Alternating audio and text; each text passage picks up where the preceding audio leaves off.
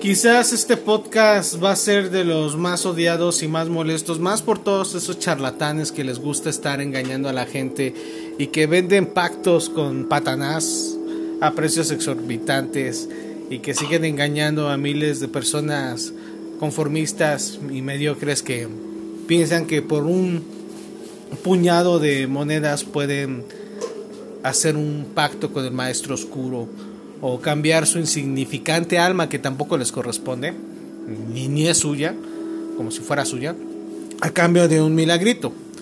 Al parecer aún hay personas, muy especialmente entre ciertos pueblos eh, muy apegados a los ritos primitivos como el de Haití, que celebran rituales inspirados en los usados para ese fin en los siglos XV y XVI para tratar de pactar con el demonio signos cabalísticos y nombres de diablos rodeando a un círculo hecho con sal para quien practica ritual se encierre en él y así se proteja del diablo cuando aparezca dentro de ese círculo. Velas, quemadores de plantas aromáticas, ofrendas y un cuchillo de manos del oficiante deben de estar iluminados por una luna llena y a ser posible en un cruce de camino. Tras ello, perdón, si la invocación al diablo es la correcta, se espera que se aparezca. Astaroth, el demonio que protagonizó los tratados de magia negra entre los siglos XIV y XVI y que tras el pacto ofrece a sus siervos protección, amparo a cambio de su alma, según Julio Caro Borja en su libro Vidas Mágicas e Inquisición, el pacto solía estar provocado por un amor carnal, aunque podía haber otros móviles. Según él, él lo toma del escritor Martín del Río, el pacto con el diablo se realiza de tres formas distintas. Homenaje al demonio en forma corporal y ante testigos, pacto por escrito, en el que se establecen deberes y derechos, y el pacto usado de un intermediario, vicario del demonio ¿Cómo es posible hacer un pacto con el demonio? Para empezar, ¿ustedes harían un pacto con el demonio?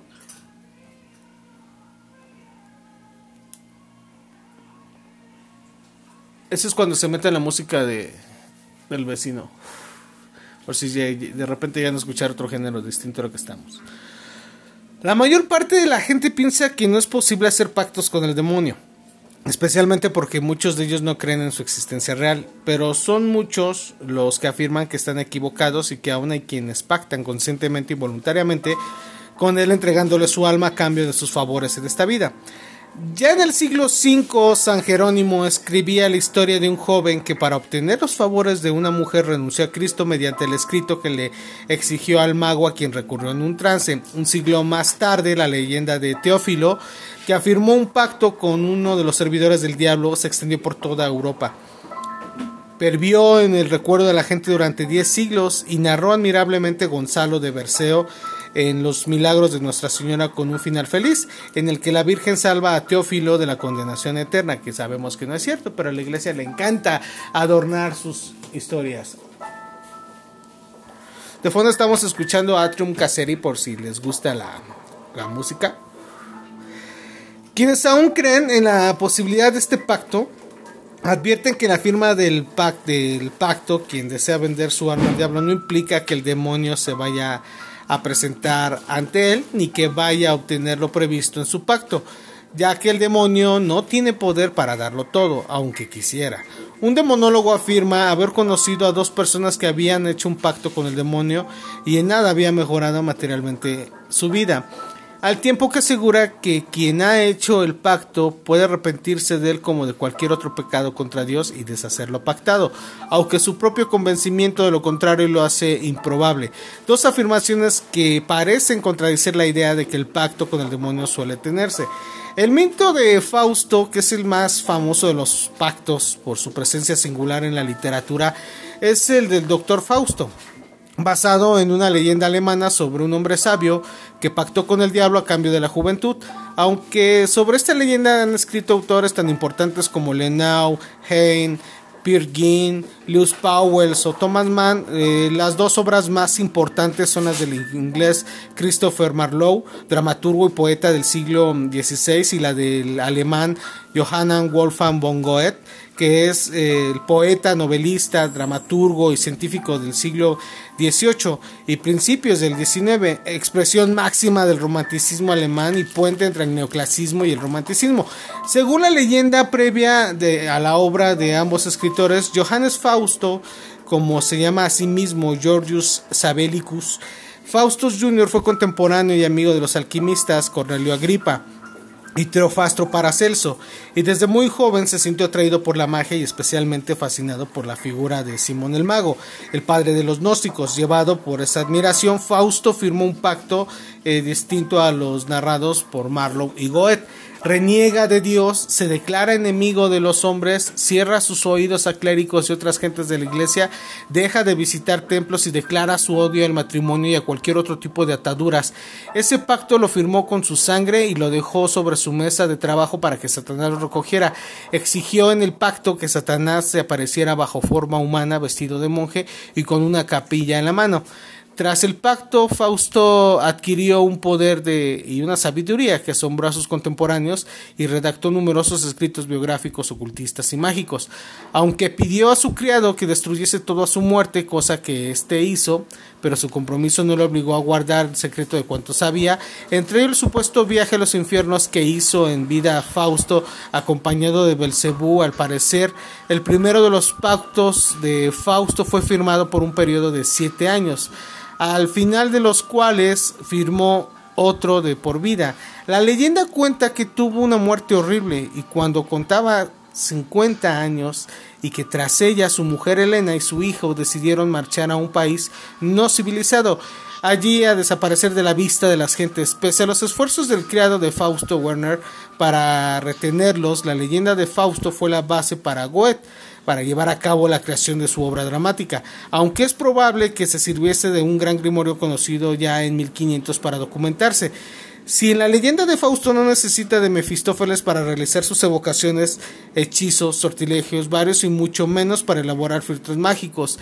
En el Fausto de Goethe, Warner deja que el confidente, el consejero moral para ceder a su puesto Mefistófeles, quien se convierte en el nexo obligado entre el deseo y la satisfacción, y sino quien justifica los beneficios del pacto, ejemplarizando en la posesión de Margarita y el logro de su amor, aunque Mefistófeles actúa con algunas limitaciones y casi siempre es fundamental la acción de la mano humana.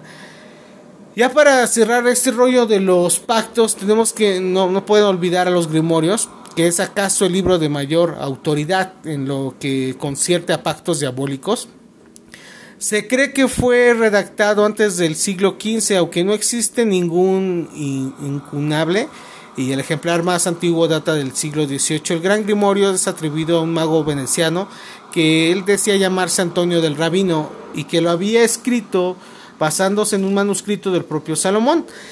En este libro se describe con detalle el modo de invocar y pactar con Lucifer, aunque en frases de doble sentido eh, al tiempo de que modos de murmurar al diablo.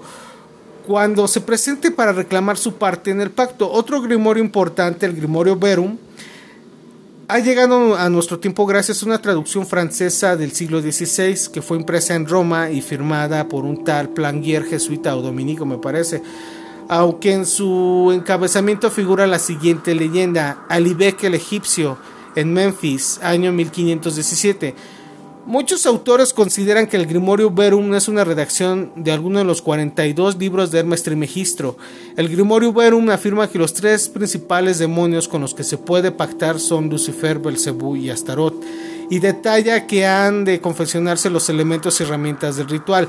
El pergamino virgen, las varas mágicas, el cuchillo de los sacrificios, la lanceta. También es importante el Grimorium Honori Magni o el libro honorario del Grande, un papa que gobernó la iglesia entre 1216 y 1227 él está considerado el más satánico de todos los memorios y libros negros, quizá porque es un libro en el que el sincretismo religioso mezcla la tradición hebrea con las creencias cristianas. Fue publicado por primera vez en Roma en latín en el año de 1629 y se popularizó a partir de su traducción francesa en el año de 1670. Importantes son también el libro de las maravillas del mundo y otros grimorios atribuidos a San Alberto Magno Y en España el gran libro de San Cipriano, que es un grimorio en el que se especifica el ritual de la invocación de los demonios y el pacto satánico. El Ciprianillo es aún consulado por algunos videntes, aún lo consultamos, y algunos ocultistas y brujos españoles aquí entra la cuestión de los peligros del pacto satánico, que algunos de los autores de estos mismos eh, grimorios que les menciono y libros de magia negra insisten en advertir que los pactos con el demonio no son un juego para curiosos o aventureros, sino un compromiso. Uno de los libros en que se enseña a tratar con el diablo es la práctica de conjurar, publicado hacia 1670 por Fray Luis de la Concepción, un portugués de 1599 que profesó en religión de 1616. Este libro en el que se explican distintas formas de invocar a las fuerzas de la naturaleza, espíritus y demonios que se incluyen y obviamente incluyen las precauciones que se deben de tomar, advierte que no es fácil engañar a Satanás, siendo más fácil que sea el quien él te engaña quien lo invoca obviamente pues mucha gente piensa también que hacer las famosas misas negras, ¿no? Que en realidad es el ritual pues, más frecuente entre quien dan culto a Satanás, ¿no? Mm, yo difiero de eso como satanista, pero es lo que mucha gente piensa, ¿no? Son de, sí son una parodia de, de la misa cristiana y en la que suelen incluirse determinadas prácticas sexuales. En su modelo típico, un sacerdote renegado oficia un altar que forma su cuerpo por una mujer desnuda, con las piernas abiertas, mostrando la vagina y con una vela negra en cada mano sobre su vientre, sostiene un cáliz lleno de la orina o la sangre de una prostituta, cuando no de sagradas formas consagradas adquiridas por distintos medios, eh, tras el altar cuelga una cruz invertida y en la falsa misa el sacerdote consagra óseas triangulares hechas de pan quemado e introducirla en los genitales de la mujer que sirve de ara. Tras ello se dicen invocaciones a Satanás y otros demonios que cantan salmos repletos de obscenidades, recitan textos religiosos. Al revés y el ritual se prolonga en, flagelaciones, quema de libros religiosos, cunilingos, felaciones y otras prácticas sexuales. La leyenda suelen afirmar que cuando es posible en el centro de la misa negra se sacrifica un bebé. Muchos expertos aseguran que la idea que hoy tenemos de las misas negras surgió hacia el principio del siglo XVII cuando fueron condenadas a muerte por brujería muchas personas tanto en Europa y en las colonias de América del Norte, pero las cuales eh, sociedades de brujerías no reconocen en sus ritos la existencia de las misas negras. Y efectivamente, esa cuestión de las misas negras que tantos hablan, eh, tanto satanistas como diabolistas, wiccas y cuanta eh, tradición mágica existe así, es una práctica que muchos llegan a, a repetir y efectivamente es una burla del rito cristiano. Pero también hay que destacar algo y remarcar algo de esta narrativa ya para terminar esta temporada. Es de que muchas de estas prácticas que lejos de lo que mucha gente piensa que es una burla tal cual del rito cristiano, el mismo rito cristiano es un ritual mágico. El que los, ¿cómo serían? Las los materiales que se ocupan durante la ceremonia, los ingredientes, los cánticos y todo el psicodrama que conllevan en su cántico cristiano, eso es un tipo de magia ceremonial. Lleva un rito y un dogma. Cuando estas sociedades mágicas, sin importar el ritual que sea, empiezan a deformar y a llamar a diablos mayores y menores, Está por entendido que muchas de estas personas es porque ya investigaron a qué entidad es la que se está evocando o invocando, ya sea el caso, es un abismo enorme entre evocar e invocar. Voy a poner un claro ejemplo, por ejemplo, con Leviatán, que es un dios fenicio equivalente al Poseidón, por así decirlo, es un dios de los mares, de, las aguas. Y en la misma Biblia lo mencionan como si fuera una serpiente maligna y destructiva, cuando para otras culturas era un dios, con los mismos cristianos llegan a vulgarizarlo a demonio. Entonces, cuando alguna secta o grupo se le ocurre trabajar bajo sus creencias con estas entidades demoníacas, existen dos tipos. Están los diabolistas, los cuales solo quieren un derramamiento de sangre y depravaciones sexuales obscenas al por mayor, y existen los satanistas u ocultistas serios Los diabolistas se van a dejar llevar como los animales del campo por los impulsos y Hollywood, lo que alcanzan a ver o imaginar en su cabeza, y ellos recrean cualquier tipo de ceremonia católica o cristiana eh, haciéndola obscena, a diferencia de un ocultista que cuando, por ejemplo, les platicaba que en algunas misas negras se hacen hostias por pan quemado en forma triangular. En el libro de Enchiridiones y Grimorios de León Pape del siglo XVI viene una parte en donde puedes evocar al demonio Gulán y te dice que debes de llamarlo con un pedazo de carboncillo quemado. En algunos otros eh, libros, eh, en el libro negro de Salomón, te dice que ah, para consagrar este pan tú debes de remojarlo en en vino virgen, extra virgen de oliva, debes de darle una mordida y ofrecerle una al demonio. Esa pequeña cosa que te dice el libro de Salomón negro, el, libro negro de Salomón, no te lo dice en el libro de Enchiridianas y Grimorios de León Pape. Y eso es algo que a muchas personas se los he platicado, que es, que es como un acertijo, un rompecabezas que armar para realmente tener la evocación correcta y llamar a la entidad. Sobre hacerlo y no hacerlo, simplemente les voy a dejar con esto para terminar este podcast. Existen dimensiones. Nosotros estamos en una dimensión. Existe energía y existe materia. Y así como nosotros los humanos ya pudimos generar, hacer un generador de partículas en Holanda, ya podemos mandar humanos a poblar y colonizar otros planetas, ¿Ustedes creen que no existe la forma de abrir algún portal interdimensional para llamar a alguna entidad que va más allá de nuestra conciencia o nuestra existencia en este planeta? Y no estoy hablando de diablos, no estoy hablando de demonios, tampoco de muertos o ángeles o duendes. Estoy hablando sobre esos dioses primigenios los cuales están en la oscuridad del universo esperándonos y observándonos y que hay cosas más oscuras que diablos y brujerías, ¿no? Voy a procurar posteriormente irlos adentrando en estos temas más oscuros y más perversos que vayamos encontrando en el camino y también de luz. De vez en cuando vamos a platicar cosas positivas y cosas chidas para toda la gente que les llama el sendero de la luz.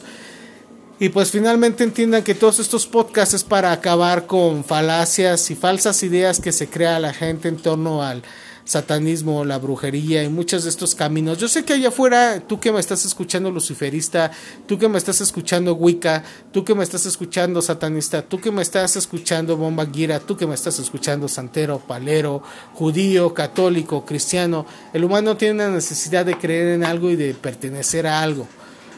Estos podcasts simplemente son para retroalimentarnos culturalmente y aprender un poquito más. Yo no lo sé todo, de verdad no lo sé todo, pero procuro aprender un poquito más con todos ustedes y compartirlo, ya que el conocimiento que no se comparte se pudre.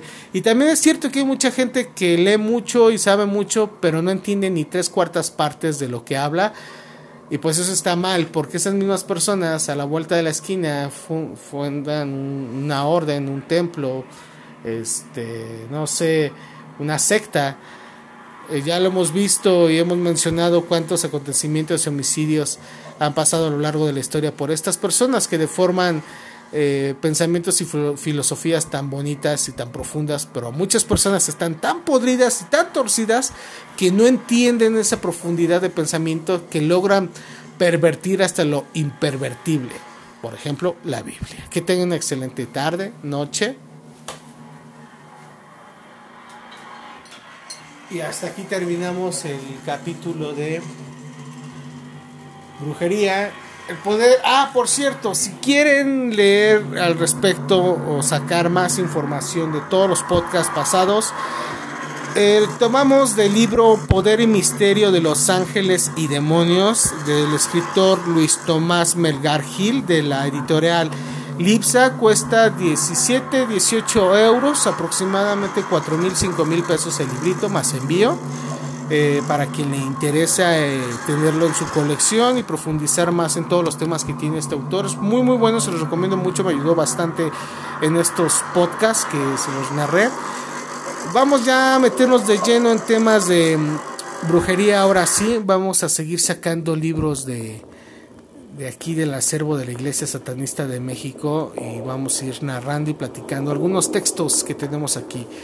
Estamos todavía en la diatriba, mi mujer y yo, en un debate intelectual sobre si les leo o no el Necronomicon Ex Mortis, el ejemplar que tenemos nosotros. Eh, hay gente que sí cree, hay gente que no cree sobre que sí puede abrir portales. Es un tema... ¿Tú qué, tú, tú qué crees, Aranza? ¿Que sí abres un portal o que no puedes abrir un portal? Acércate un poco más. Puede ser. Todo es probable. Pero en fin, de hecho dicen que es Aleister Crowley y en realidad lo que es en el Triángulo de las Bermudas, que ahí fue donde invocó a Cthulhu y que por eso pasan todas esas cosas porque el güey dejó un vórtice inter eh, estelar o interdimensional abierto. Es una suposición, está bien fumado este pedo, la neta. No suena tan descabellado porque es como la zona del silencio en Durango o el Stonehenge de Irán, Irak que acaban de encontrar, no el de Inglaterra, acaban de encontrar otro, otra edificación como el Stonehenge. Eh, está muy interesante todo esto. Pero bueno, vamos a seguir hablando de estos temas y más. Espero que hayan sido de su agrado los temas estos cortos que platicamos. ¿Por qué les hablé a grandes rasgos así de ángeles y demonios? Se preguntarán. Bueno, a mí lo personal y se, lo, y se los exteriorizo. Es muy, muy personal. La vez pasada en la red social de TikTok salió una chavilla eh, hablando de que ella ofrecía sus orgasmos a una entidad demoníaca. No estaba mal lo que estaba diciendo, pero estaba mal en la forma en que ella lo estaba diciendo, de una forma tan pública y abierta a cualquier persona y sobre todo a tanto adolescente en donde han tenido alguna pérdida o, cuestiones de ese tipo o tienen alguna frustración y piensan que si recurren a las ciencias ocultas van a poder este mejorar su vida. Y también es cierto que hay muchos adolescentes que se están metiendo en sectas, en grupos, en órdenes, en iglesias, en templos, en todas estas eh, crecientes órdenes que están purulando buscando un refugio y ninguno de estos grupos ni instituciones, salvo la Iglesia Satanista de México, les dice a sus este, integrantes que para poder practicar la magia o, meterte en estos temas ocultistas realmente te debes de querer, amar y respetar por encima de todas las cosas. Es un trabajo contigo mismo, con tu persona, con tu yo interno, con tu yo externo y con tu entorno. No solo es como Harry Potter agarrar una pinche varita y decir abra cadabra, ¿no? O abra adabra, adabra, adabra. No, no se trata de eso.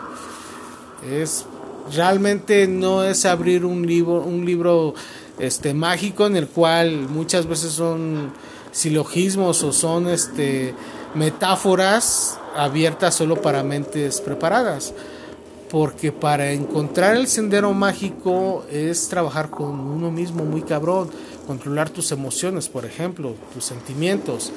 Eh, ahora sí, les vuelvo a decir mi ejemplo mamón. ¿Vieron Star Wars? ¿Qué le pasó al mamón de Anakin? Por no controlar sus pinches emociones, el puñetas eh, eh, débil se convirtió al lado oscuro. Qué cabrón que la que vieja que le trajo el equilibrio al, lado a la fuerza del Jedi fue una Sith una Palpatine, es decir, ella eh, nació siendo Sith, pero demostró que con equilibrio podía ser ambos, un Jedi y un Sith, ¿no? Entonces trajo el equilibrio a la fuerza. Qué feo que tenga que dar estos ejemplos de Hollywood, pero la neta es que también es muy buena película, ¿no? Y sí te pone a pensar y, y sí te pone a analizar estas cuestiones. De verdad, les vuelvo a decir, si les llama todo este rollo de la magia y la brujería, deben empezar a leer la obra de Hermes Trimegistro. Todos los libros que encuentren de Trimegistro son joyas, de verdad, que son muy complicadas de entender y de analizar. Pero una vez que se meten en estos pedos, ahora sí como dicen, la querías, nada que la puntita, güey. Aquí nada de la puntita, la querías pues completita. Se escuchó muy vulgar, sí, lo sé, pero así es esto. No se dejen llegar por llevar por idólatras y fanatistas que le digan las perlas de las vírgenes, los cuernos de los diablos, porque no es cierto. Por eso hicimos estos podcasts, para que vean la evolución antropológica, histórica, y arqueológica también del humano. El humano crea a los dioses y a los diablos para justificar su existencia en este pinche mundo bonito y precioso que tenemos. Y aún así no entendemos, vean, tenemos una tercera guerra mundial en, puerta, cuando vivimos en el mundo en el mismo planeta y por intereses políticos estúpidos se van a romper la madre y no le han preguntado a todo el mundo, oye, ¿están de acuerdo? Oye, vamos a contaminar, oye, vamos a desmadrar más la tierra, oye, vamos a afectar a miles de especies de animales con los sonidos de las explosiones y ondas y todo eso. Pero nadie dice nada. De verdad. Digo, el mundo es de todos. ¿Cómo es posible que solo unos cuantos estemos levantando la mano y digan, no mamen, no aprendieron con dos pinches guerras? Siguen de estúpidos con la iglesia católica dándole dinero y dejándolos que sigan haciendo sus chingaderas cuando ellos deben de ya regresar todas las riquezas que tienen a quien se los robaron para que haya un cambio real y ya no haya esa injusticia de economía en el mundo. Porque si, si se dan cuenta, los ricos tienen más dinero y los pobres tienen menos dinero. Y los que menos tienen de plano ya vieron por ejemplo ahora lo de la India no, no, no, me voy a clavar en rollos políticos. Que tengan una excelente tarde noche día mañana madrugada. Y pues hasta aquí terminamos esta serie de podcast de ángeles y demonios. Les repito el nombre del libro Poder y Misterio de los Ángeles y Demonios de Luis Tomás Melgar Gil de la editorial Lipsa cuesta alrededor de 17 euros como 4 mil 5 mil pesos aproximadamente eh, quien lo quiera adquirir pues, es de pasta dura. Está muy bonito, la verdad. Búsquenlo en, internet, en Amazon creo que lo pueden conseguir en pasta blanda y está un poco más económico, como en 3 mil, 2 mil pesos. Entonces, es un varo, yo sé que es un varo, pero mientras sea cultura, importa el costo.